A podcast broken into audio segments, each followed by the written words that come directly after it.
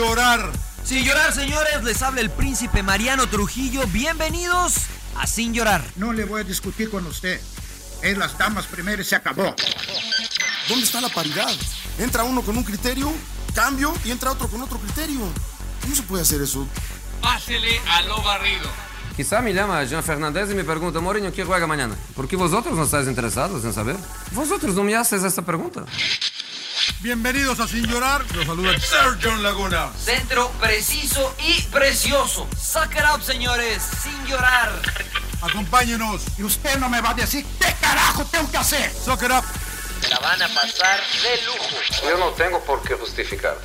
Pienso que estoy faltando respeto porque qué poco cerebro tienes. pero no tienes la capacidad de pensamiento. Rodolfo Landeros. Esto es Sin llorar. Debate pambolero sin filtros. ¡Cállese, carajo!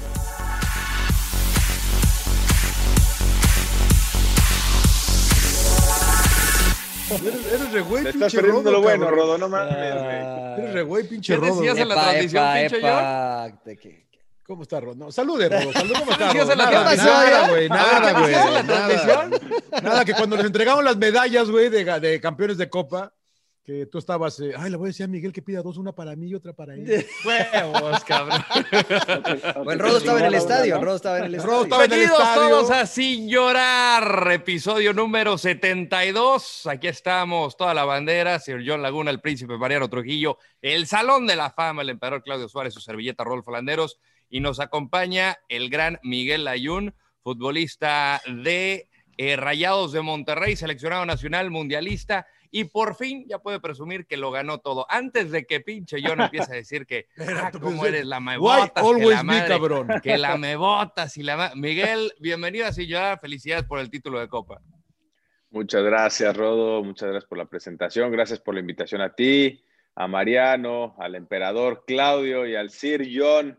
También para ti, mi John. Te mando un fuerte abrazo. No te pongas celoso, güey. No. Acá estoy, estoy para todos. Ven, ven, ven a mis No brazos. pasa nada, Miguel. Un placer tenerte aquí con nosotros. La verdad que el único que te defiende en la transmisión soy yo, hijo, la verdad. cabrón. Pero bueno, no pasa nada. ¿Cómo está, Miguelón? Este, eh, ¿De qué quieren empezar hablando? Yo quisiera ver, hablar. va- Vas, vas, vas. Yo pienso y pienso en el pinche golazo que hiciste en la chaca, que metiste al ángulo, cabrón.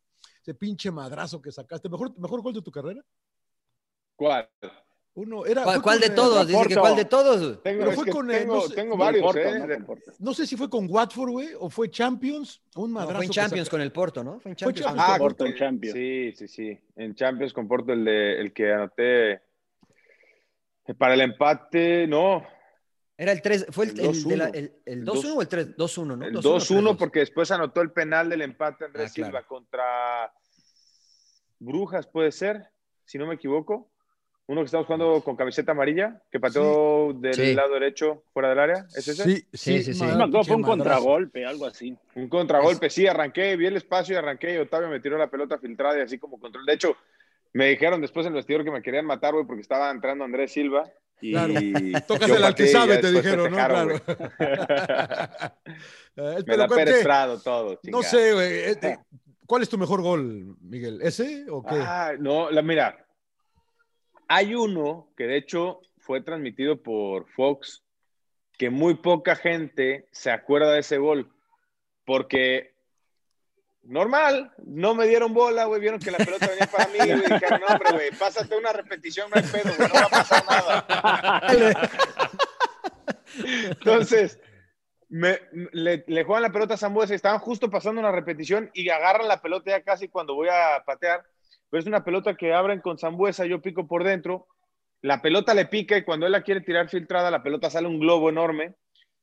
Y volteó de reojo y vi que no entraba nada del área. Raúl venía apenas empezando a acercarse al borde del área y vi que William estaba adelantado.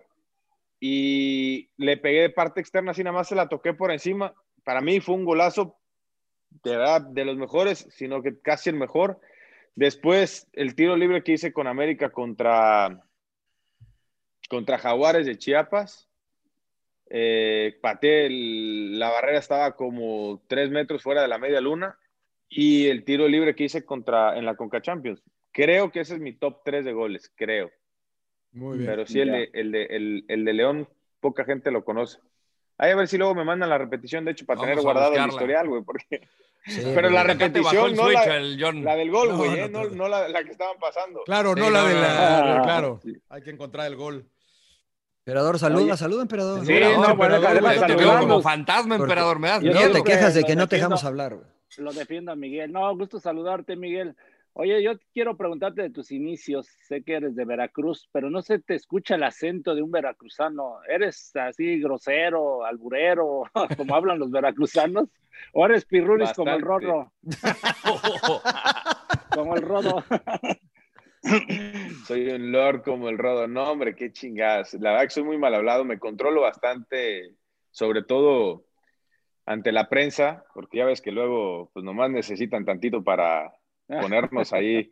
¿Qué te digo, va? Con mi migajas, con migajas les das de comer, Miguel. Bueno, a no das a ti, a. Mariano, ¿qué, a ti, a Mariano, ¿qué les digo, güey? Oye, este, sí, pero no- muy mal hablado, no tengo acento, de hecho, mi cuñado me chinga, me dice que soy un tucán tropical porque se me pegan todos los acentos de donde estoy.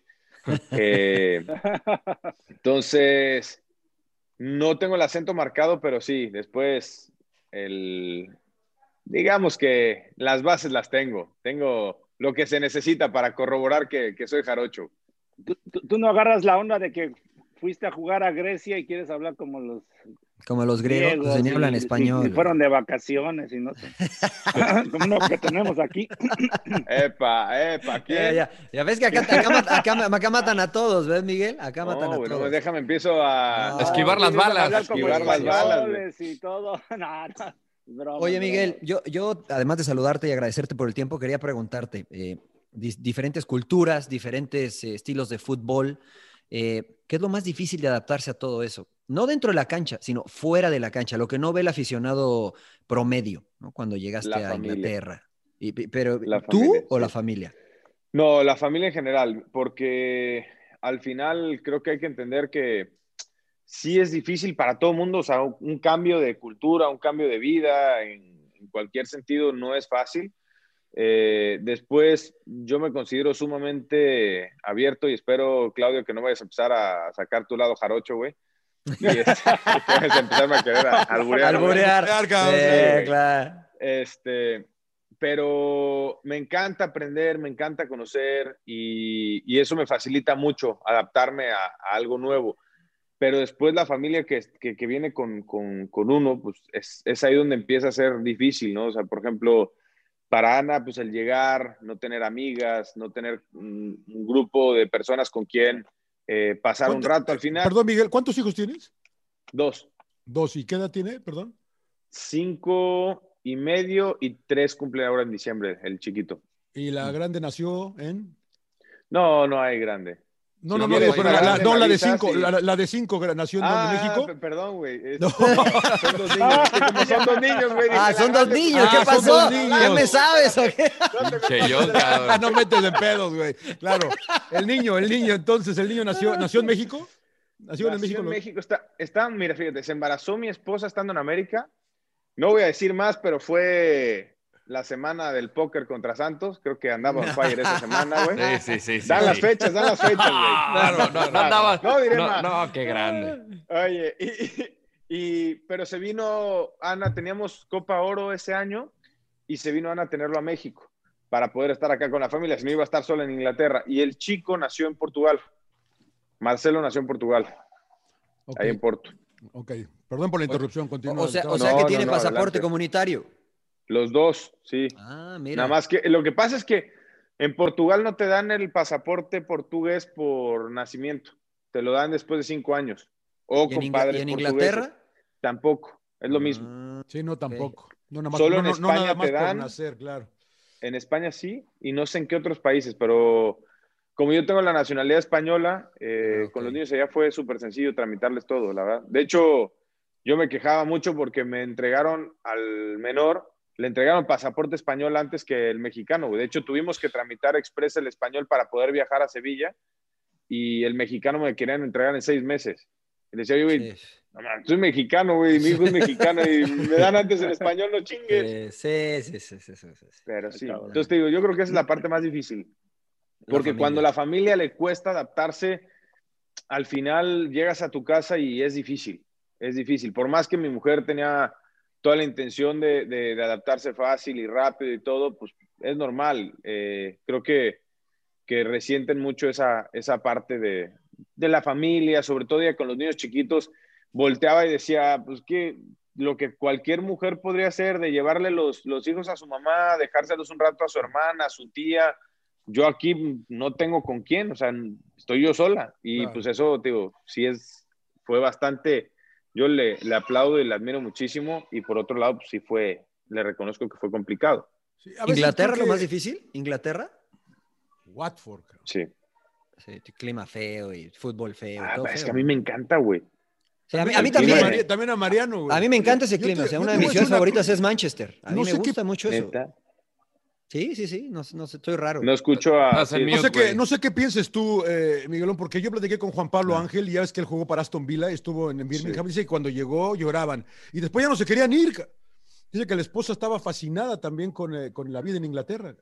Es que sí, eh, nosotros además nos tocó que vivíamos en un pueblo que se llamaba San Albans y el pueblo tenía tren directo a Londres, que hacía literalmente, porque además si algo tienen los que son de exactitud, Sí. hacía 19 minutos No a Hmm. San Pancras International. Ajá, Entonces, pues nosotros teníamos todo, teníamos la tranquilidad de vivir en, en San Albans, que es, que es un pueblo bastante acogedor, y después querías salir a comer, querías ir de compras, querías tener un 20 poquito más de vida.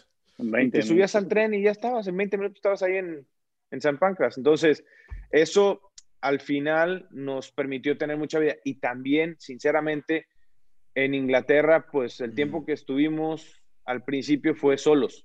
Ana estaba embarazada. Entonces también Ah. la dinámica de vida fue muy distinto. Ya cuando llegó Mateo, pues es más complicado porque con el clima y recién nacido y Ana no quería exponerlo y todo, ahí fue donde se empezó a complicar un poquito. Pero la- a mí me encanta, ¿eh? Yo disfruté muchísimo Inglaterra. Oye, Miguel, y tu primer paso por Europa es en Italia. Fuiste el primer mexicano en ir al, al fútbol italiano. ¿Cómo fue tu experiencia en Bérgamo? Epa. Ese sí A es ver, albur, güey. ese sí Eh, fue- no que el eh, veracruzano es él. no, que el veracruzano es te- él, eh, Rodo. te- Te faltó decirte, siéntate bien, acom- acomódate y siéntate, cabrón. No, te iba a preguntar si era, si era acogedor eh, Bérgamo. ¿Bailando o qué? No, eh, hablando en serio, de Veracruz te vas a, a- al Atalanta. Te toca ser dirigido por Antonio Conte. Fue la primera vez que te toca ir porque eres canterano de, de- de los tiburones y, y te toca esta experiencia. ¿Cómo fue para ti? ¿Cómo fue o qué aprendiste de Conte? ¿Era el tipo que vemos ahorita? ¿Lo vemos distinto? Mira, la experiencia para mí fue increíble. De hecho, a mí personalmente Italia tiene un toque especial. Yo, a mí, si me preguntas, disfruté muchísimo Porto. Fue una casa para nosotros, fue un hogar. Sevilla nos encantó la ciudad, el ambiente del estadio, la gente, etcétera. Watford también su encanto, pero para mí particularmente Italia, de hecho, a Ana la llevé estando en, en, en, en, en Inglaterra. Nos fuimos a pasar un fin de semana ahí a, a Bérgamo. Epa. Qué pinche palabra complicada, güey. No, le pues, cuesta trabajo decirla. No, güey, es que como pinche, con los paisanos que nos cargamos, güey. Ya con, con este foro, güey, está complicado decirlo. Imagínate para los que nos van a ver, güey. Claro, No. que aprendan de, geografía. ay, Claro. Oye, Miguel, ¿y quién te llevó a, a Italia? ¿Quién, ¿O te ¿quién fue el que me llevó? Ajá, sí, sí, sí, a, a- a- al Atalanta. ¿Cómo te contrataron? ¿Cómo te Estaba- contrataron? Si te fuiste libre, o sea, Veracruz te dejó, negociaron Sí. con ellos. Fue una, fue una historia atípica. Cuidado, Marcelo. Marce, Marce, estás lastimando a Milo. Cuidado, amor, gracias. Hay que Así, cuidar a los igual, así cuidamos nosotros al Rodo, igual. Sí, sí. Ojo, Rodo, a en la- Ojo, Rodo, cuidado en las escaleras. Deja de morder al emperador, Rodo, aguas. Oye, no, rarísimo porque, bueno, descendemos en 2008 y yo tenía un par de ofertas en primera división.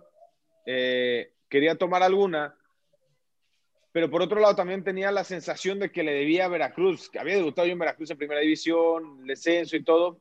Y hablaron conmigo los dirigentes y me dijeron, Miguel, queremos regresar al equipo en un año en primera división, queremos que te quedes, danos la oportunidad. Y le digo, bueno, y si no, si no, platicamos al término del año. Tenía mis reservas. Efectivamente, al término del año llegaron un par de opciones en primera división en México otra vez.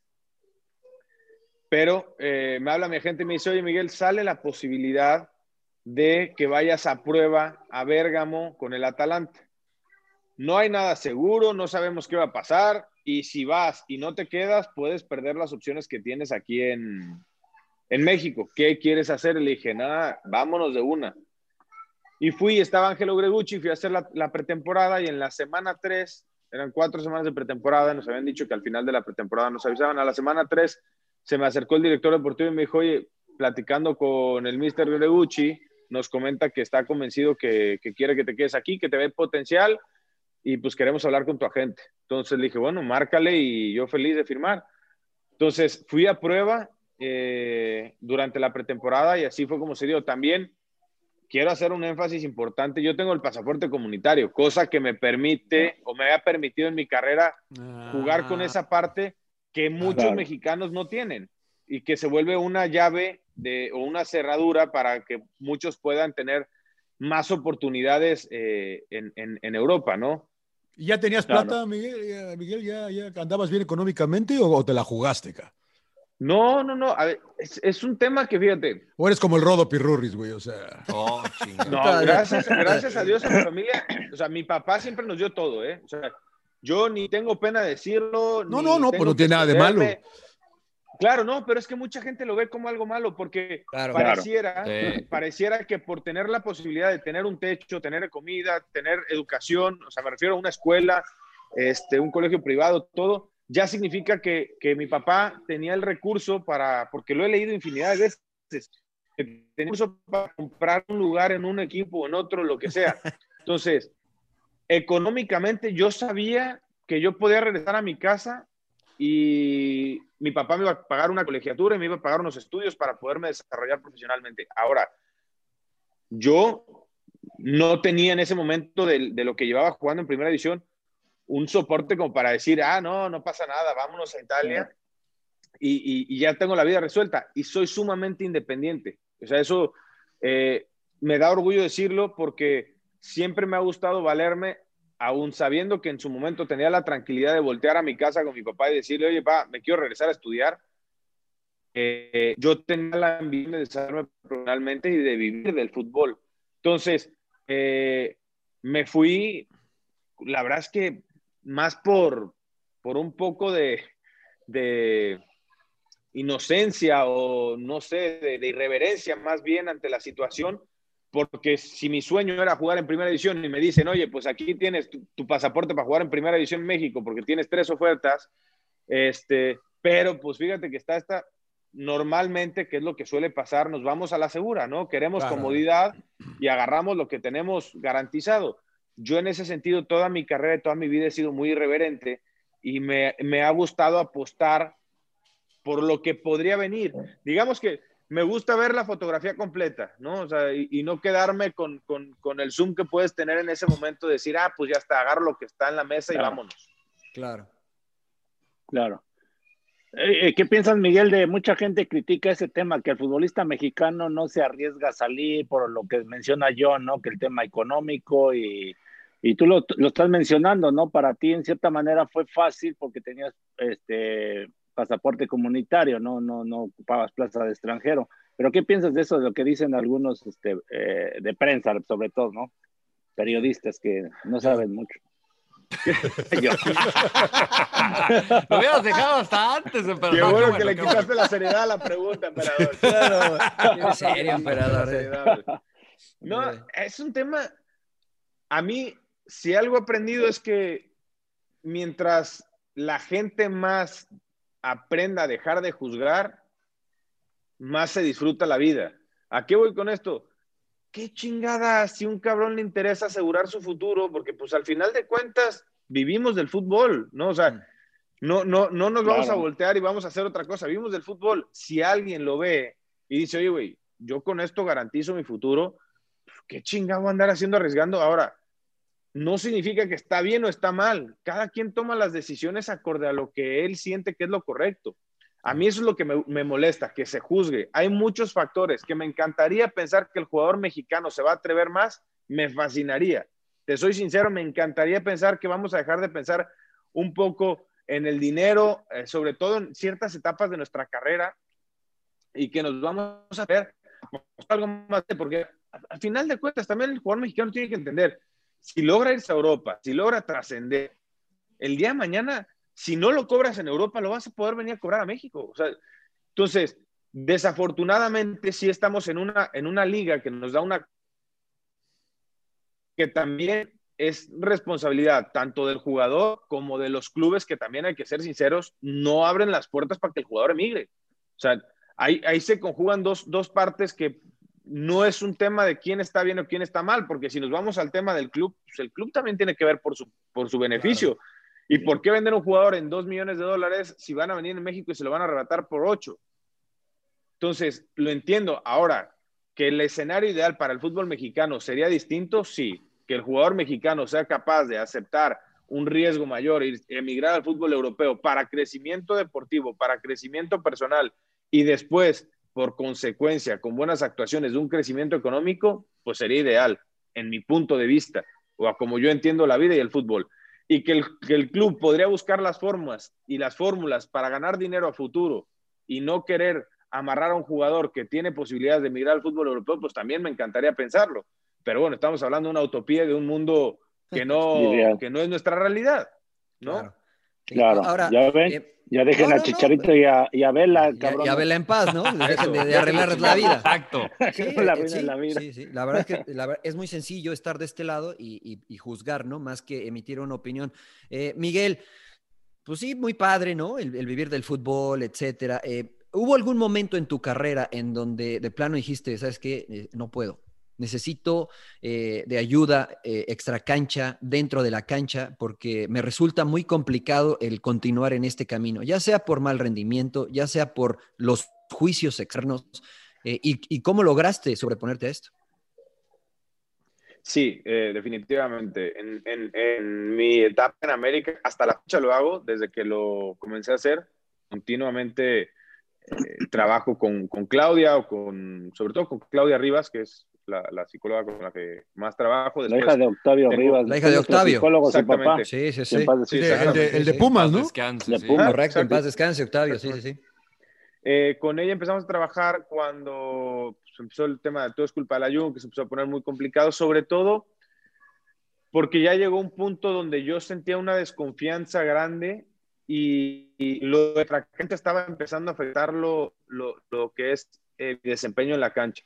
Mm. Y después también llegó un punto que estaba empezando a afectar la parte personal, porque ya se empezó a regresar el límite de un juicio por algo que pasaba en el terreno de juego a un tema que ya tenía que ver con todo lo que yo hacía. Entonces, fue sumamente complicado para mí ese momento. Eh, fueron días de llantos en mi casa, de desesperación, de frustración, incluso te diría que probablemente de depresión, porque este, no, no, no, no, en su momento no lo pensé, pero hoy con, con diferentes eh, trabajos que he llevado con diferentes psicólogos, te puedo decir que seguramente tuve una depresión en ese momento. Eh, dije, no, tengo que trabajar, tengo que trabajar lo, lo, que es en la cancha, o sea, por ejemplo, con, en América me quedaba entrenar muchísimos centros con izquierda, de hecho, a raíz de ahí fue que me, me, siento muchísimo más cómodo jugando por izquierda porque tengo la posibilidad de cortar hacia mi pierna hábil, que es la derecha, o centrar con la pierna izquierda, que la verdad es que no me, no me hace sentir en lo mínimo incómodo. Eh, y eso era el trabajo en cancha, tema táctico, etcétera. Pero después, si de acá arriba no estás bien, es imposible, por más que trabajes diario, no hay manera de que lo logres llevar a cabo en, los partidos, porque empiezas a tener eh, dudas en el momento de ejecutar, ¿no? Y si algo aprendí con Claudia es que nosotros somos gente que, el conocimiento lo tenemos. ¿Cuántas repeticiones hacemos de, pases, de pateos al arco, de controles? Infinidad. Entonces me decía, tienes práctica, tienes la intuición, tienes todo. Ahora, si tú le permites a tu cerebro pensar, van a entrar diferentes factores que te van a bloquear a la hora de ejecutar. Tú lo que necesitas hacer en el terreno de juego es ejecutar, dejar que la parte de memoria que tienes sobre lo que estás haciendo actúe en el momento que piensas, estás muerto, güey, porque empiezas a tomar malas decisiones, porque empiezas a pensar, es que si la paso acá y si le pego con interna, y si le pego con externa, y si pateo en peine, y si pateo, haces un cagadero, le das oportunidad al cerebro de actuar donde no tiene que actuar.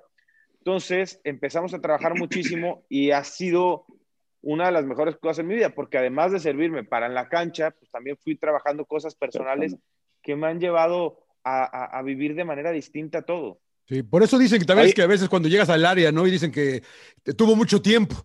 Es cuando pensaste demasiado dentro del hay que, hay que, hay que, hay que tomar Sí, acción. Oye, Es eh, preparar Miguel, tu mente, ¿no? Para reaccionar pero- inmediatamente. pero ¿no? también, Como eh, con la mente pies ejecutan. ¿lees, la- lees las críticas? Te- no, o, o te aíslas, o, o tratas de, o es difícil, o es difícil no soy, leerlas. cabrón. Soy un pinche masoquista. Somos, No ¿no? O sea, yo creo que todos Yo somos. creo que de alguna manera Su todos. pinche madre, güey. Oiga, ¿qué Pero tal es que sí tienes que estar palabras, al güey? pendiente de No tu pedo, negocio. no, no, no, no, no, no, no, aquí no hay no, pedo, Sin llorar, sin sin llorar. llorar, sí, acá sin llorar, tranquilo. Ya está. No pasa nada. Sí, Eh, entonces lees, lees todo, cabrón. Lees todo. Sí, güey. O- He madre. Oye, aprendido. oye, Miguel, en- en la- Va, adelante, adelante, Miguel. No, no, perdón. no, dime, dime. No, es que te iba a preguntar en relación a, a lo que hablas de la mentalidad, y tú fuiste parte fundamental del Campeonato de América 2013. Le ganaron a Cruz Azul por tema de mental ese partido, porque no me acuerdo en qué posición ustedes llegaron a jugar en la liguilla, si por ahí cuarto o quinto, no sé, que Cruz Azul era favorito, y en el 2-0, que ya se daba por un hecho que Cruz Azul iba a salir campeón, por ese tema que hablas de mentalidad, ¿ustedes ganaron ese partido? ¿Así lo crees? o? Porque tú fuiste tú fue primero penal, porque cerraron ¿no? el Azteca. Fuimos, fuimos, sí. Sí, Sí. eh, terminamos en los primeros dos lugares y creo que casi, casi podría asegurar que segundo porque jugamos la vuelta en casa. Eh, para comentarte el otro primero, antes de que se me olvide yo, Sí, sí, pero- eh, chingado, me metí en la, eh, me metí en la respuesta ya. Madre, el masoquismo y todo. Sí, Todo todo, sí, sí, lees todo. leo- esto. que solo leo cuando estoy en un mood. O sea, yo ya me conozco y sé cuando emocionalmente estoy capaz de leer tanta mierda, cuando sé que yo tuve un mal desempeño, Mm. o cuando estoy en un mood donde no me va a influenciar, cuando tuve un buen desempeño para leer también los comentarios positivos, y cuando no estoy en mood. Cuando no estoy en mood no me meto. Incluso hay veces que si quiero postear algo, voy, posteo y me salgo. Cierro las redes sociales y no leo nada. Si estoy en un mood donde sé que emocionalmente estoy bastante estable, donde voy a poder incluso bromear, contestar y eso, me meto y me clavo. Si no, ni de pedo. Y lo otro, sí creo que nosotros, eh, porque platicando con los compañeros decíamos, güey, es que en todo momento sentíamos que íbamos a dar la vuelta. Es más, eh, yo no me acuerdo de sentir una ansiedad enorme cuando íbamos perdiendo 2-0 y era minuto 87 antes del primer gol. Yo no me acuerdo, o sea, estábamos con ganas de, de meter el gol y estábamos, ¿sabes? Este, determinados a darle la vuelta, pero así ansiedad de puta, la vamos a perder. Nunca lo sentí, lo platicamos con los compañeros y todo el mundo estábamos como que en sintonía. Y después, cuando en los tiempos extras hay una jugada que pega en el palo, le rebota a Teófilo y se sale la pelota, Sí. que es un tiro de Pablo Barrera cruzado, Sí. dijimos, al menos Vamos- yo pensé vamos- que vamos a madre es ganar. nuestra, güey. Vamos a Esta- ganar, esta claro. Es nuestra, güey. Lo mismo me pasó en el campeonato con Monterrey, en el Azteca, en la pelota que cabecea Viña, si no me equivoco, pega en el travesaño. Sí, sí, Claro. sí. Dije, Sí, sí, sí. este campeonato es nuestro. Ya no nos lo sacan. O sea, si esa pelota no entró. Ahorita la va a cagar Jorge. Sánchez y aprovechamos. No, seas cabrón, güey. Eh, ya también. A toda la banda que está viendo esta madre, déjenme chingar al pinche Jordi. Ya, güey. Ya, va, Ya pasó, ya pasó, claro. pasó. No, Sí, pues sí. es que nosotros lo hablamos en buen plan cuando la cagas, tú sabes, eh, como el, Sí, el lenguaje no, ya del sé. futbolista. Nada, este güey la cagó, y es- ¿no? Oye, retomando un poco, los errores de esto, güey.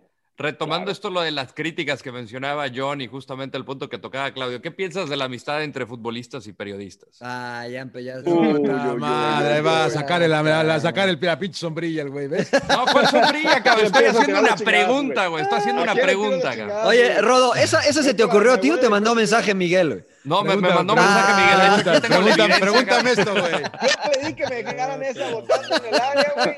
sin No, de hecho, cabe con- señalar para todos los que están siguiendo el podcast de Sin Llorar en las diferentes plataformas, eh, Miguel Ayun le contestó a, a John Laguna diciendo Redes de que sociales, nah, sí. pete, solamente le, le- le- le- le lame las botas a Miguel y que quién sabe qué tanto, y habla bien de Miguel.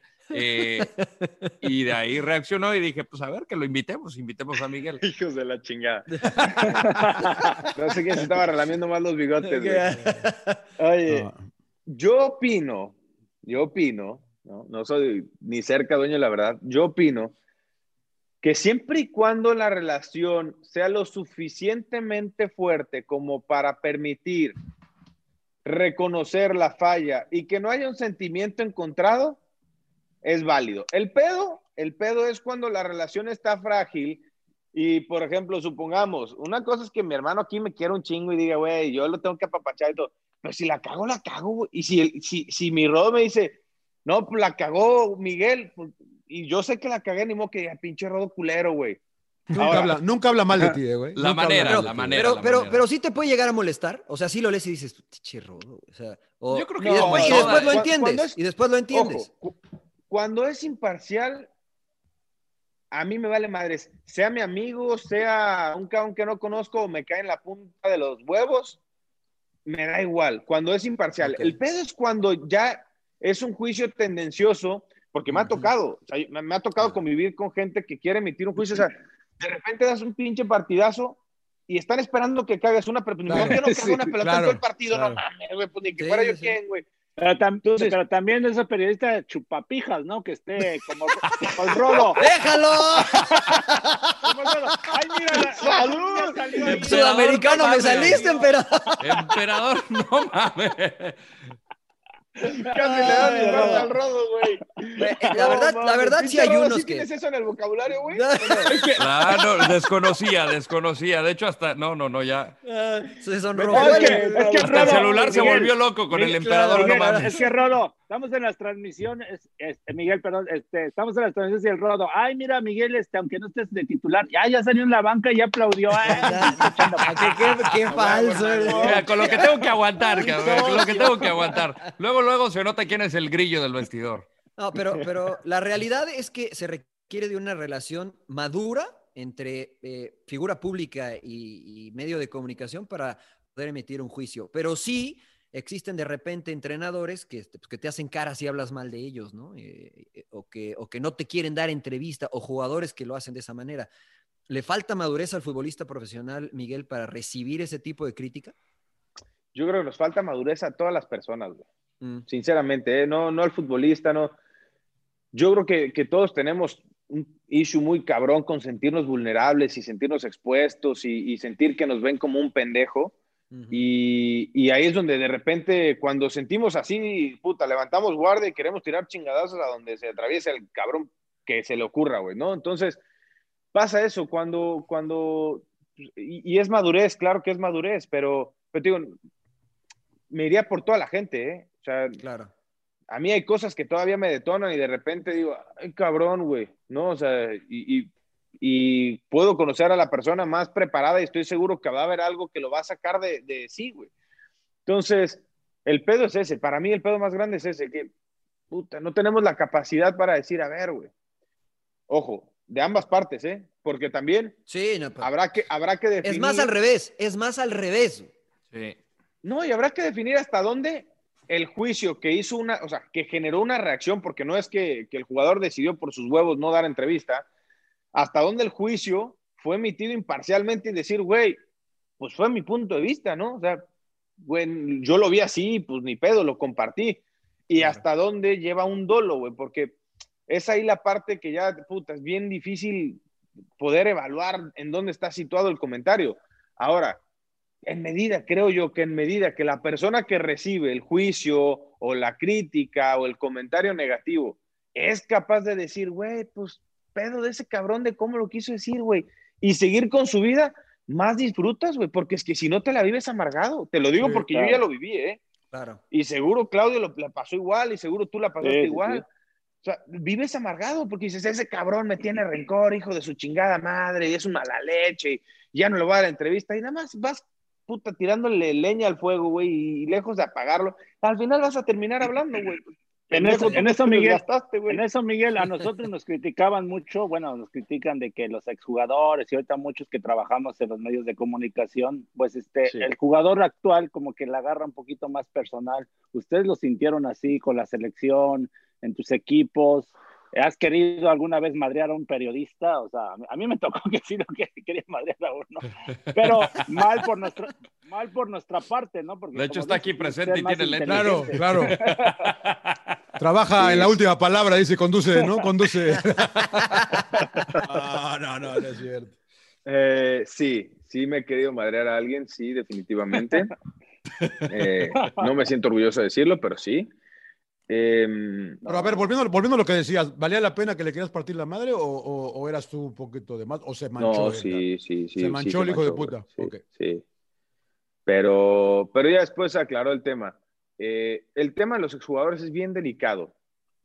Porque nosotros, como jugadores activos, pasa que decimos, güey, si alguien tiene para dar un pinche sustento a, a- a lo que está sucediendo en la cancha, son estos cabrones, güey. De repente pareciera, ¿no? O sea, hago un pinche paréntesis enorme. Pareciera que de repente como que entran en una dinámica que desafortunadamente viene en tendencia, que es de repente hablar mal porque si no, no se genera rating, la gente se aburre con las transmisiones.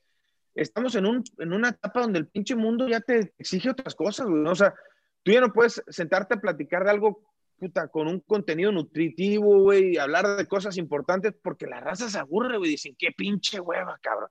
Yo quiero desmadre, y quiero ver cagadero, y quiero escuchar pendejadas, y entonces, de repente te da esa sensación y dices, ay, cabrón, güey, si alguien tiene conocimiento para, para meterle algo nutritivo a, la transmisión o a lo que está sucediendo, son estos cabrones y se dejan llevar. Ahora, de repente te vas de un extremo a otro, güey, ¿no? Es lo que te digo, es, es encontrar el balance, ¿no? Porque al final, pues también es parte ahora de su chamba, güey. Ya también no se trata solo de, de decir, güey, estoy transmitiendo un pinche partido y ya está, no, es chamba, güey. Oye, y Miguel, así al- como te... Sí. No, no, perdón, perdón. Quería hablar un poco de fútbol, porque estos güeyes puro pinche chisme, estos cabrones, man, nada más. este. Pinche mole, güey. ¿Qué, qué quiere Eh, aprender, señor Laguna? No, no, porque, porque jugaste en, Ah. en Portugal, jugaste en España, jugaste en Inglaterra, probaste Italia. Eh, las diferencias, ¿no? No, no, y no cuál es mejor, porque a final de cuentas, pues es gustos eso, ¿no? Eh, pero las diferencias entre las mejores. La- te, te voy a dar un resumen para que la gente no se me aburra, porque si no, ya ves, te digo, vamos a hablar de fútbol y la gente se nos va a ir del pinche podcast, güey. No, no, no, tranquilo. Sí, tenidos, Nuestro público es conocedor. Sí, Sí, sí, es el educado, Gonzo es Pineda se habló, el Gonzo Pineda se tardó dos horas explicando el 4-4-2 y la gente lo vio, entonces no pasa nada. Tenemos que hacer dos episodios, separar en dos episodios al pinche Gonzo para que la gente. Pinche Gonzo, ¿quién lo manda a saber tanto, carajo? Oye, eh, Italia, fútbol sumamente táctico, sobre todo en la, fase defensiva. Se trabaja muchísimo, eh, ponían a los maniquís y trabajamos en la semana mínimo tres veces recorridos defensivos y después eh, recorridos también a la parte ofensiva, pero sobre todo les interesa mucho mantener una estructura defensiva. Por eso para mí la liga italiana es sumamente compleja porque es raro encontrar un equipo que lo vas a agarrar mal parado, muy difícil. Entonces, la liga italiana sumamente táctica, ¿no? Después, la, de la italiana fui a la, a la Premier. Bueno, la Championship, que es la segunda división de Inglaterra. Vertical, no existe la transición de balón, no existe la posesión de balón, es todo ataque directo, es decir, del, del es más, nunca en mi vida había visto, sí, agarra- arrancaba el partido y yo decía, sacábamos nosotros y de repente veía que se recargaban todos como equipo americano en un costado, güey. Y el pinche contención metía una pelota, pero ni siquiera una pelota tendida, güey, buscar, no sé, un sprint de un cabrón que fuera un velocista, no, güey, pinche. Salían tres titanes, la pelota, güey, a donde saliera, güey, y los demás a correr atrás de ella. Y decía, ¿qué pedo con esto? Bueno, así, güey. Yo jugaba en medio campo interior por izquierda, yo- así veía el partido, güey. Hermanos, ¿en qué momento la van a tirar en el suelo, güey? No sean Claro. cabrones, güey. Miden dos metros todos y pesan 100 kilos, cabrón. ¿Con ¿Cómo quién le- chingada compito, güey? ¿Cómo les fue en la Championship a ¿Cómo te fue en la Championship? Ascendimos directo. La- Ah, ah, la- ¿ganaron? una- ¿La segundo, ganaron? ¿no? Sí. Segundo lugar. Ah, de segundo, ok. Segundo lugar. Eh, aprendimos a jugar la liga porque teníamos un equipo para jugar. La verdad es que teníamos un equipo mucho más para jugar y también eso nos permitió tener variantes. Después, te, o sea, te digo, eh, la Championship física al 200%. Después, la Premier, fútbol vertical. No hay, no hay momento del partido que el equipo no esté pensando en atacar la portería. O sea, mismo, mismo si está teniendo la posesión y una posesión entre comillas, porque no es que se tienen posesiones de balón largas, es buscando la portería, mm, sea el minuto 95 y vayas perdiendo 4-0, no, o sea, la afición no te permite No dejar te de buscar perdona, el gol. claro, no te perdona. Entonces, a mí por eso me encantó y es un fútbol muy directo. A mí por eso la Premier me fascina. O sea, se me hace el fútbol en estado puro. Y lo de los Después, clavados, ¿no? por- Me decías que te mentaban la madre si te tirabas o algo Ah, así, no, ¿no? no. No trates de hacer trampa en Inglaterra, güey, porque. Imposible, güey. Es, un fútbol de caballeros, güey. Imposible, ¿eh? Me tocó que un compañero fingió un manotazo en la cara, expulsaron al güey del otro lado, íbamos perdiendo, empatamos. Bueno, nuestra, nuestra afición lo quería matar, güey. Lo quería matar. Yo decía, no mames, o sea, si no expulsan a aquel cabrón, güey, no- a saber si empatamos el partido. Les vale madre.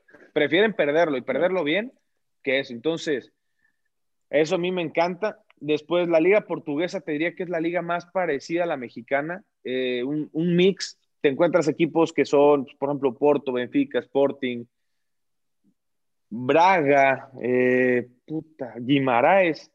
Equipos que quieren jugar y que tienen jugadores para jugar. Después, el resto de equipos, cuando juegan contra los equipos grandes, es un fútbol sumamente replegado, donde juegas prácticamente el 70% del partido en campo rival. Y eh, después el resto de los equipos, cuando juegan entre ellos, todos intentan jugar. Entonces te digo, se me hace la liga más parecida a, la mexicana. Después la liga española, ya un fútbol mucho más de posesión de pelota, eh, más elaborado. Es muy raro que encuentres un equipo en la liga española que sea vertical, que, que tenga contragolpe. Eh, entonces, eh, son las diferencias que yo te podría decir que más encuentro en, o, o que, o las características más eh, puntuales de cada liga. Y la liga española, jugadores muy técnicos, ¿no? O sea, Di- Disfrutaste la lluvia el de, de Inglaterra, jugar, a- gustó- jugar- entonces, claro, jugar te a esa más la Liga Premier. Te- A mí, Jugarla. sí, ahora, ahora te voy a hacer esta pregunta como jugador. Como entrenador, ¿cómo jugarías? ¿Como en la Premier o como la española o la portuguesa? ¿Cómo te gustaría Depende en jugar a tu equipo? Depende en dónde. Lo que pasa es que yo les planteo siempre esto. Dame eh, una liga. eh, en la inglesa, en la inglesa. No, como Inglaterra. Vertical. Porque, vertical. Porque, por ejemplo, a mí como jugador, digo, sí, me, pues me encantaría, ¿no? Jugar de esa forma. Pero si yo me pongo a pensar como entrenador, ese fútbol, en ese fútbol tienes menor control de lo que sucede en el campo, ¿no? Porque es tan rápido y tan veloz que tienes menos precisión. Entonces yo como entrenador digo, ese fútbol no me gusta, ¿no? Por eso me resulta tan extraordinario lo que está haciendo Bielsa y lo que hace Pep en la, en la Premier, ¿no? Que de cierta forma han modificado la forma en que se juega porque pues, le, le cambiaron el, el rumbo, ¿no? Sí, ojo, Bielsa, porque me encanta ver al pinche Leeds United desde que Ah, gracias, Bielsa. Miguel. Explícales estos, por Bueno, favor. pero, de- pero desde antes, matan, tú, tú ¿no? hablas desde antes, ¿no? No, De. Bielsa, de Bielsa. Puro Bielsa. Leeds, yo, lo- Yo yo los veo, Bielsa. yo los veo hace un chingo, ya siempre me gustó el Leeds, pero bueno. no, dale. un equipazo. Siempre tuvo un equipo, nos tocó competir contra ellos en la Championship, pero el, el Leeds de Bielsa es otro pedo. O sea, pero ahí te va, güey. ¿Cuál es la diferencia? Bielsa no deja de ser vertical. Lo que tiene es un excelente posicionamiento de sus jugadores. Es un cabrón que sabe en dónde posicionar a sus jugadores para hacer daño. El otro día lo veía cómo sacaban la pelota de atrás, que es lo que hace también mucho Pep, que incluso Pep ha mencionado que Bielsa Claro. es su sensei, güey. Sí, sí, sí. ¿No? Que conoce Utilizan más al del portero Barcelona como- que él. Claro, güey. O sea, güey, utilizan al portero como un jugador más, güey. Entonces, están en superioridad el 100% del tiempo cuando tienen la pelota. Entonces, ¿qué pasa, güey? Cuando, cuando lo salen a presionar, si tienes, eh, porque juegan con línea de 5, si salen a presionar dos nueves a la línea de 3, pueden salir perfectamente. Después te posicionan a los carrileros en puntos intermedios. Te los posicionan siempre entre líneas, entre los delanteros y el medio campo, o te los posicionan entre el medio campo y el defensa, dependiendo la zona del campo donde están. Y después juegan y se mueven. O sea, cada vez que descargan la pelota con un compañero, hacen un movimiento. Entonces, siguen siendo opción. Problema cuando quieres tener un, un- un fútbol de posición o, o de posesión de balón y tus jugadores al tocar el balón no se mueven. Porque es un pedo. Porque pierdes o, o no un son o no son capaces. Tienen la capacidad, ¿no? La técnica. Acabas, Porque- acabas de matar a todos esos pinches comentaristas que no saben de fútbol, cabrón. ahorita con todo esto. No, no, no, no. Mira, lo que pasa es que, por ejemplo, y para ponerle nombre y apellido, Ailing, que es el, el el central por derecha o el lateral derecho de Leeds, tiene mucho tiempo la pelota en los pies y regularmente decide mal. O sea, de 10 Es el pelotas dos.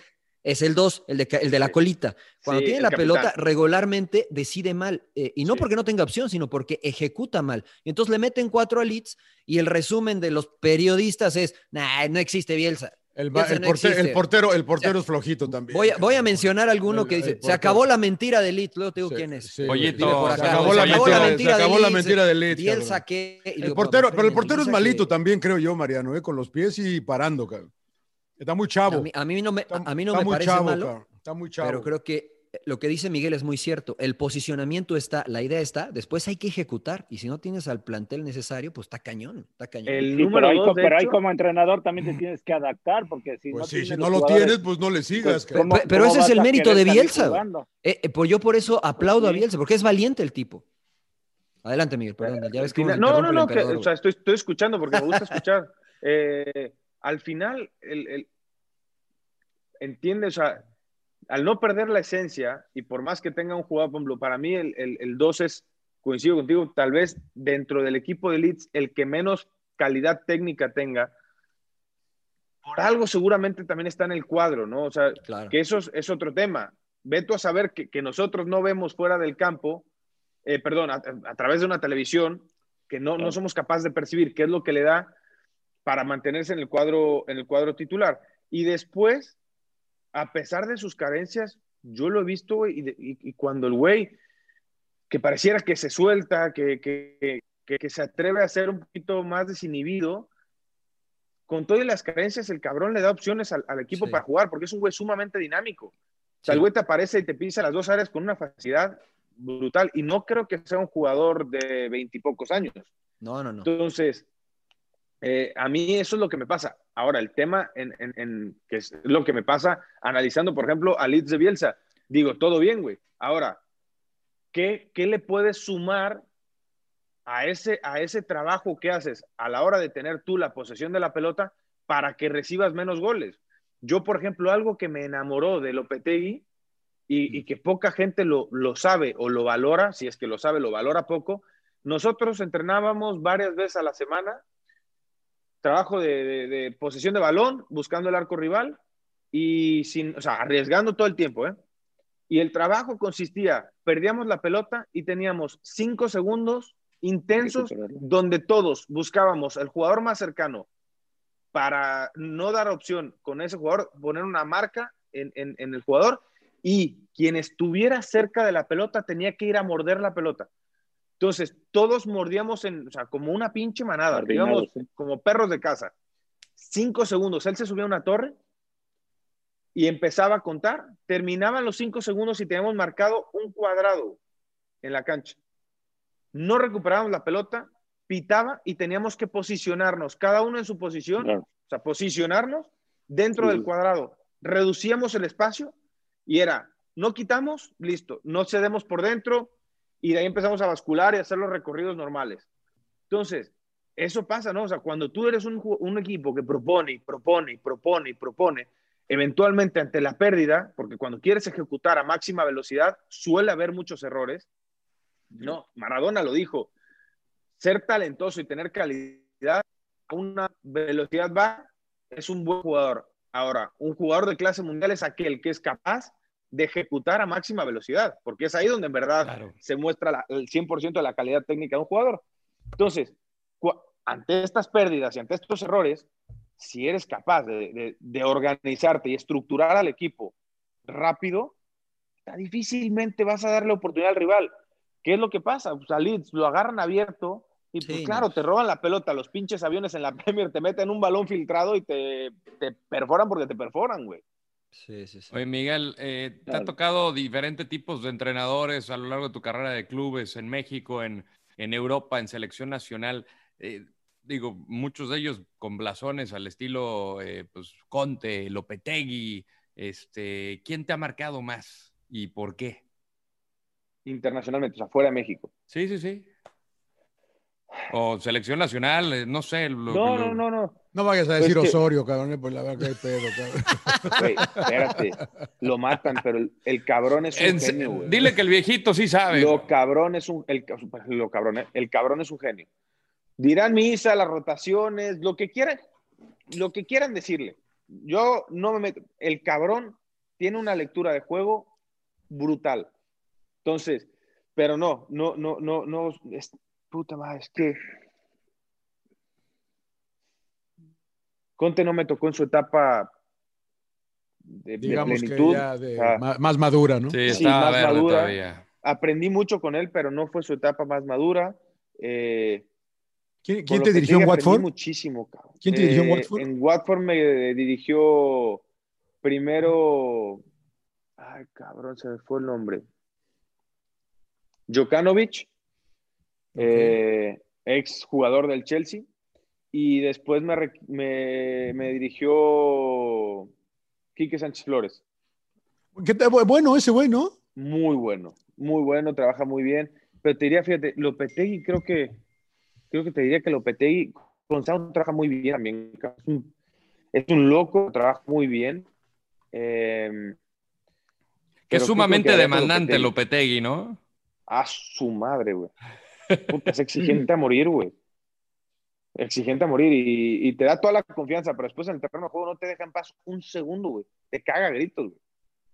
Te caga Oye, gritos. Miguel, hablando de, de tu posición, yo no sé ni qué posición juegas. Eh, ¿Cuál es la posición real tuya de.? No, no, a ver, espérame. ponen- no, no, no. ¿Cuál, juega bien o, o cuál? O sea, porque cómo lo mata. Dice, juega de, juega de interior, juega de extremo, pero Polivalente, emperador, es díselo, emperador, díselo. Siempre que estemos a las, a las alineaciones me dice, pon a la Yuna acá y apareces del otro lado, cabrón. Puta, pinche emperador, güey. ¿Para qué ya no te voy a hacer caso, cabrón? Es, lo que yo le, le- le estoy preguntando. ¿Dónde te acomodas más? ¿Algún entrenador o te pregunta el entrenador, oye, te acomodas más en esta posición? O te dice, aquí juegas y me vale madre y tú, y tú tratas de cumplir. Sí, eh, últimamente sí. Eh, cuando he tenido oportunidad de conversar con los entrenadores por curiosidad del entrenador o por curiosidad mía o por apertura mía, eh, siempre externo que la posición donde más me gusta jugar es eh, en un 4-4-2, volante por izquierda o lateral por izquierda, dependiendo qué solicita el técnico, porque eso también es bien importante, ¿no? O sea, yo te puedo decir lateral por izquierda. Ahora, si quieres un lateral marcador, puta, ni me pongas, güey, porque yo soy caballo desbocado y en cuanto veo un hueco para atacar, voy a buscar atacar y, y- y no hay manera de que me frenes. Entonces, si tú lo que buscas es un lateral que tenga una posición de marcador, no te lo voy a dar porque no son mis características, ¿no? Entonces, por eso siempre digo, volante o lateral. Eh, jugué incluso de contención, de doble contención y me, me sentí sumamente cómodo cuando tuve la posibilidad de jugar con un segundo contención que fuera más marcador, donde me permitiera jugar más libre a mí. Eh, y si juegas un 4-3-3, te diría interior por izquierda. Eh, definitivamente por el perfil izquierdo es donde más cómodo me siento. Extremo por izquierda también. Eh, te digo, al final volvemos a lo mismo. No soy un extremo, no, no, no puedes. Si buscas un extremo con las características, por ejemplo, de Avilés Hurtado, pues no soy yo, güey, ¿no? O sea, soy un extremo que No. va a tener tendencia, así como cuando, de- cuando estoy de defensa, Sí, de atacar, voy a tener tendencia a ser solidario con mis compañeros a la hora de defender, ¿no? Y busco mis virtudes para atacar. Eh, me gusta y, y suelo tener buena lectura para encontrar espacios, para poder romper las líneas, eh, atacar la profundidad. Eh, el uno contra uno, no soy de dribbling, soy más un uno contra uno de una decisión y, y- y buscar la velocidad para, para ganar. Eh, entonces, digo, es ahí donde entran los gustos del técnico. Te- ahora, si me preguntas, para serte muy franco, prefiero jugar de- de- en, la, en la banda izquierda y sobre todo de medio campo para adelante. Eh, después tengo muchas posiciones secundarias. En Porto jugué de media punta, jugué de extremo por derecha, jugué de lateral por derecha, jugué de, de central por izquierda contra el Dortmund. Eh, pasa, pasa que también mi desempeño en mis posiciones secundarias se ve sumamente afectado por el estado anímico que yo tenga. Si yo estoy en estado anímico de confianza, donde siento que puta, puedo jugar libre y que no tengo que, que, que no dependo de un partido para, para seguir participando, me suelo desempeñar con mucho más eh, fluidez, ¿no?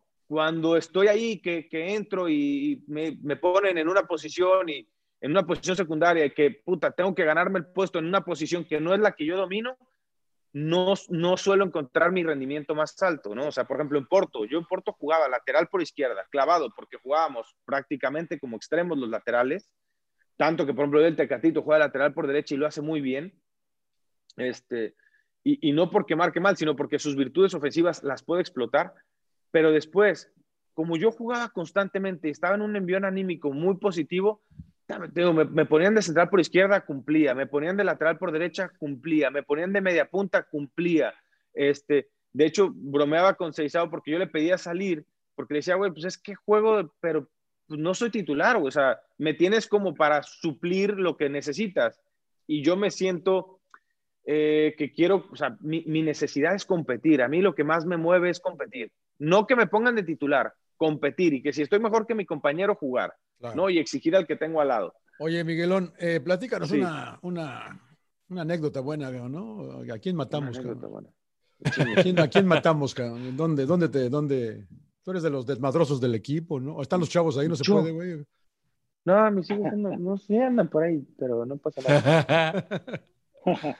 Ya, mi amor, ya casi termino. Dile, dile a John, dile, ¿quiere anécdotas, John? No ¿Cómo, chingues, cómo John. pregunta? Ya, mire, ya, Está bien, está bien, está bien. ¿Cómo llegan para, cómo llegan para la liguilla. Miguel? No, anécdotas. ¡Ta madre! ¿De, de fútbol? Sí, pues del, del Del- vesti- del- del vestidor, güey. Son muy Vestidor, aburridas, fuera- güey. Del vestidor, Es que no, las cabrón. de vestidor que son buenas, no me gusta contarlas, güey. Oh, Las mejores. Sí, Son las buenas, güey. No me van a entender, güey. Las ¿A quién, Ah, claro. a quién se le cae el, a quién se le cae el jabón, güey? ¿A Hay- quién se le no, cae el jabón? códigos, No sé, güey. señor Laguna, hay códigos de vestidor, hombre. le pidieron, "Oye, güey, ayúdame a rasurar. ¿Qué, qué hombre?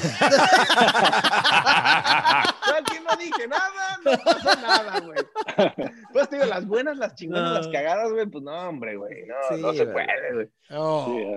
Bueno, ¿cómo llegan para la liguilla, Miguelón? ¿Cómo llegan? ¿Cómo los ves? Porque el emperador dice que son puro pinche pelotazo para arriba acá en Monterrey. No No. me gusta cómo juegan, güey. Juegan Mucho a la, juego a la- directo. A la, inglés, eh, directo. Mucho juego directo. Bien, bien. Creo que el equipo venía cerrando muy bien. Eh, hubiéramos querido entrar de manera directa entre los cuatro primeros, pero, pero también habrá que ver qué tanto puede afectar o ayudar a descansar dos semanas. Sí. Claro. Nosotros a partir de la próxima semana arrancamos a preparar un partido normal. Vamos a haber descansado una semana, en lo mental, en lo emocional, en lo deportivo, una semana. Dos semanas, no sé qué tanto te permitan bajar el, el- el- el- el ritmo. A mí por eso el formato que hay me parece difícil porque Un arma de muchas dos veces filos. esto es un arma de dos filos, güey. Puedes entrar mucho mejor que el cabrón que entró en los primeros cuatro Claro. por el simple hecho de tener el chip ya enchufado en la competencia, güey. Claro. Sí, sí, es, es verdad. Rodo. O, o sea, Oye, ustedes eh, Miguel- descansa- descansaron hoy, perdón, perdón, eh, Rodo, No, descansaron. dale, dale, hoy? dale. ¿Toda la semana está de descanso? No. No, descansamos Oye, hoy, empezamos a entrenar mañana normal, hacemos una semana normal, tendremos nuestro día de descanso del fin de semana, pero lo que digo es, tú esta Sí, sí, semana sí. todavía tu entrenamiento, la cabeza la- la- no la tienes en un partido, o sea, enfocada a eh, el partido del sábado. Nosotros tenemos enfocado al partido dentro de dos semanas. Es un tema que por más que quieras, eh, no lo sientes a la vuelta de la esquina, ¿no? Pero una vez que arranca la semana de lunes que viene, es imposible evitar meterte al es imposible. O sea, si no logras meterte de aquí al viernes o de aquí al sábado, seguro de lunes al sábado estás dentro porque estás dentro. Claro. Entonces, es, esa es la parte que digo, habrá que ver. Y después veníamos una racha sumamente buena. El equipo venía cerrando brutal. Quiero creer que una, una derrota no, no va a quitar todo lo bueno que, que- que ganamos en, en- en las últimas semanas. Claro. Oye, Miguel, eh, preguntarte, ¿qué tanto eh, ven, comentan, qué te parece personalmente la, la- la MLS? Que vemos todavía jugadores mexicanos que le están apostando a la liga, eh, que el desarrollo de esta, que ya está, y, y parece que, digo, no, no, no hablar de que cada vez se acercan más y ni demás, pero ¿qué te parece la liga en general? La va a rebasar. Mira, Yo, yo sí creo que, la el- va a rebasar, esa es mi, también mi, mi- mi perspectiva, pero no sé cómo lo Creo ves que tú. si no abrimos los ojos a tiempo, eh, la MLS va a tener mucho más cosas que ofrecer en lo deportivo que nuestra liga, honestamente. Sí lo creo. Eh, me duele decirlo porque me encantaría pensar que no, que nosotros vamos a, a- desarrollar o a, a buscar cosas que nos, nos sigan sumando y aportando, pero, pero creo que ellos van en un ritmo mucho más acelerado que nosotros en ese proceso. Y, y es normal porque la, la, la, lo que han mostrado últimamente así lo dicta, ¿no? O sea, hoy volteas a ver la convocatoria de Estados Unidos y todos están en Europa, güey, si no me equivoco, y en equipos importantes, güey. Sí, o sea, sí, no, sí. no te están jugando en tercera división de Europa. Sí, que, que muchos Eh, argumentan que dicen, no, pues no, no, no son ni titulares, pero ojo, la, la competencia y el entrenamiento, el roce, es completamente distinto y influye muchísimo, seas o no titular. ayuda mucho. O sea, no, no nos engañemos, sí, el ritmo, sí, lo que sea, pero son jóvenes que tienen veintipico de años, veintipocos años o diez y muchos. Entonces, son jugadores que están en una etapa donde más que competencia necesitan terminar de formarse. Y para terminar de formarse con la calidad que hay en Europa, dudo que en otro lugar lo vayan a encontrar. Claro. O sea, no, no creo que sea lo mismo para Dest ser suplente en el Barcelona que ser titular en el DC United. Y no es por menospreciar, pero güey, no mames, Si alguien lo cuestiona, es, una Eh, pendejada. eh, entrenas con Messi, entrenas con Ansu Fati. Exactamente, o sea, te compites con la elite de la elite, ¿no? Y, y- y el que está en Red Bull, güey, pues está entrenando a una intensidad mucho, mucho más in- impactante en su preparación que, que cualquier otra liga, ¿no? Entonces, son factores que te digo, a mí me parece que la, que la, la MLS haciendo cosas sumamente positivas, se me hace una liga muy atractiva en diferentes sentidos, Eh, me gusta el cómo plantean las proyecciones y los proyectos. Me, me gusta mucho, la verdad. Eh, a, a mí me encanta cuando, cuando algo se hace con un objetivo a corto, mediano y largo plazo, ¿no? O sea, ellos buscan tener un impacto mediático in- a corto plazo, pero después buscan una formación a mediano y largo plazo que les está resultando. Entonces, me parece atractiva y te digo, y, y sobre todo lo que he comentado siempre, soy una persona muy curiosa, me encanta aprender, me encanta conocer y pues el fútbol me ha dado esa oportunidad de conocer diferentes países, diferentes ligas, diferentes culturas y me han ido formando tanto como futbolista como como persona. Entonces, pues a, título personal cada vez se vuelve más, más atractivo eso, ¿no? Y, y ya sé que aquí se viene la ola de comentarios, claro, porque el dinero, porque la chingada, habrá que ver, güey. ¿No? O Pero sea, ¿cómo, aca- cómo acabaste socio de este cabrón, hijo? O sea, no- no- Eso es lo que yo le iba a preguntar. La- madre, toda la hora todo- está- ¿cómo- cómo le habrá ¿cómo hecho acabó, para- pinche- ¿A pinche quién, a quién le estás cara? preguntando? ¿A Miguel o a mí? Ah, no, no, muy bien. Oye, Yo no sé si, yo quería, Rodo. hablar, yo quería preguntarte sobre el cáncer, no sé si quieras platicar sobre eso rápido, ya nos tenemos que ir, ¿verdad, Rodo? Creo. Porque Sí, y ahorita ya tiene que cenar el caballero. Ya tienes que irte a cenar. Bueno, sí, sí, yo sí te quería preguntar porque yo sí Claro. soy medio hipocondriaco. ¿Qué se siente así rápido, Miguel? Que te digan. Porque yo, yo, yo, yo siento un erupto, güey, y creo que es un ataque al corazón, cabrón. Soy medio hipocondriaco yo, cabrón. Y alguien me dice a mí lo que a ti te dijeron. Y a cada rato eructa el pinche John, imagínate. Pues fue un madrazo, la verdad, fue un madrazo, pero ¿Ya estás bien? Sí, gracias a Dios, sí. Ya ahorita Bendito- ya pasé a, sea a los... Gracias. A- ahorita estoy en chequeos semestrales. Tuve todo el año pasado trimestrales, ahorita estoy en semestrales. Si Dios quiere y todo sigue saliendo bien como hasta ahora, voy a pasar a chequeos anuales por dos años o tres años más y cumpliendo ese periodo pasa cada cinco años y así hasta que va siendo cada vez más, más largo el periodo de- entre un chequeo y otro. Pero fue un madrazo que ha tenido dos caras. O sea, eh, eh, tengo dos caras de la moneda con lo que sucedió. Cuando me dicen que me detectan el tumor y después cuando me dicen que fue un tumor maligno, llega la cara de la moneda que me dice, cabrón, este pedo se va, güey, ¿eh? Ey, güey, abre los ojos, güey, disfruta tus hijos, disfruta lo que haces, güey, porque también no es solo una cosa, ¿no? Disfruta tu carrera, disfruta, o sea, güey, disfruta la vida, cabrón. Te vas a tomar un café con tu mujer, güey, disfrútalo. Te vas a pelear, güey, disfruta la pinche pelea, güey. Te vas a amargar, disfruta la pinche amargura un rato, güey.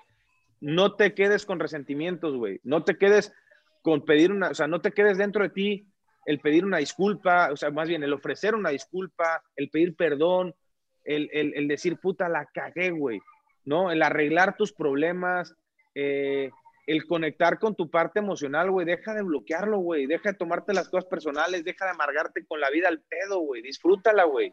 No, entonces tengo esa cara a la moneda que digo, güey, cada vez que me, se me va el trip, digo, eh, güey, hace pinche año y pocos meses, güey, no, están, sí, hace año y pocos meses, güey, estaba rezándole, güey, salir de la cirugía bien, cabrón.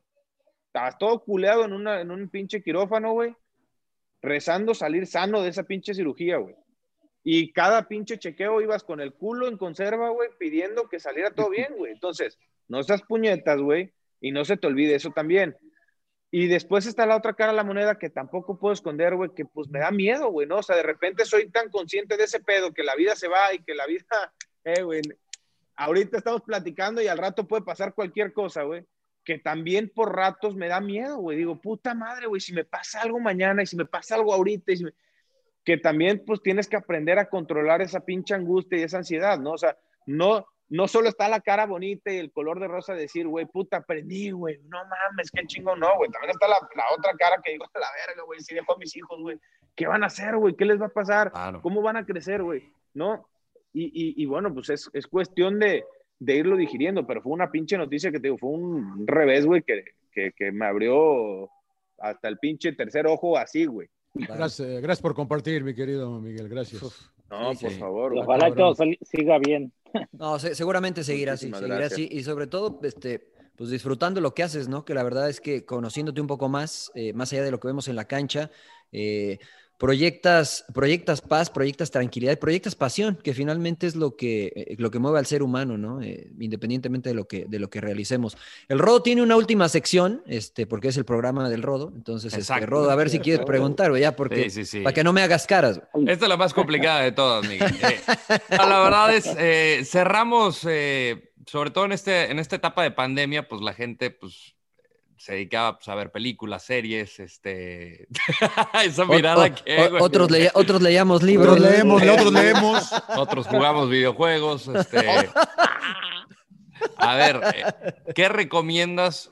Algo que hayas visto recientemente, eh, ya sea libro, serie, película, una recomendación que tengas para toda la maravillosa audiencia de Sin Llorar. Eh, Está pensando. Está, Ya- ya- ya lo pensando. está Para la pensando, gente que pensando. solamente está escuchando el podcast pensando en estos mucho. momentos, Miguel va, está güey. pensando.